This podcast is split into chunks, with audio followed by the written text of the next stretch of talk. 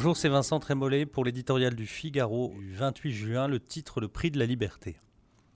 L'enfer est pavé de bonnes intentions. Ce vieil adage devrait être gravé à l'entrée des ministères. Jugeons-en.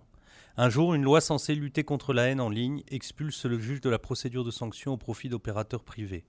Un autre jour, la garde des Sceaux envisage de restreindre les dispositions protectrices de la loi de 1881 sur la liberté de la presse et de l'édition. Un autre encore, le secrétaire d'État chargé du numérique défend la création d'un Conseil de l'ordre des journalistes et affirme sèchement que si les journalistes ne le font pas, l'État le fera. Finalement, sous la pression, Cédric O s'est dédit, mais le mal est fait et l'inquiétude persiste. Avec la loi fake news, il y a un an, puis le rapport Hogg qui, au mois d'avril, traçait les grandes lignes d'un conseil de la déontologie de la presse, façon de dire en novlangue conseil de l'ordre, s'installe le sentiment diffus d'une mise sous surveillance de la liberté d'expression. On nous dit que les plateformes numériques sont des zones de non-droit, que l'ingérence étrangère, notamment russe, passe aussi par l'arme médiatique.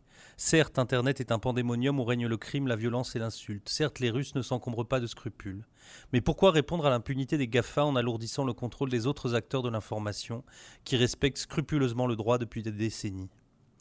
C'est la loi de 1881 qui doit s'imposer à ces nouveaux médias, qu'ils viennent de Californie ou de l'Oural.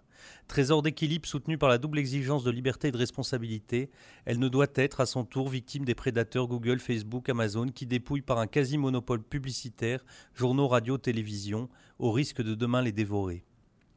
Le conditionnement par l'algorithme, la domination sans limite d'un réseau social, même bienveillant, menace en profondeur nos démocraties. Nos bons sentiments ne se contentent pas d'éroder lentement l'un des fondements de nos sociétés libérales, ils nous détournent des vrais périls.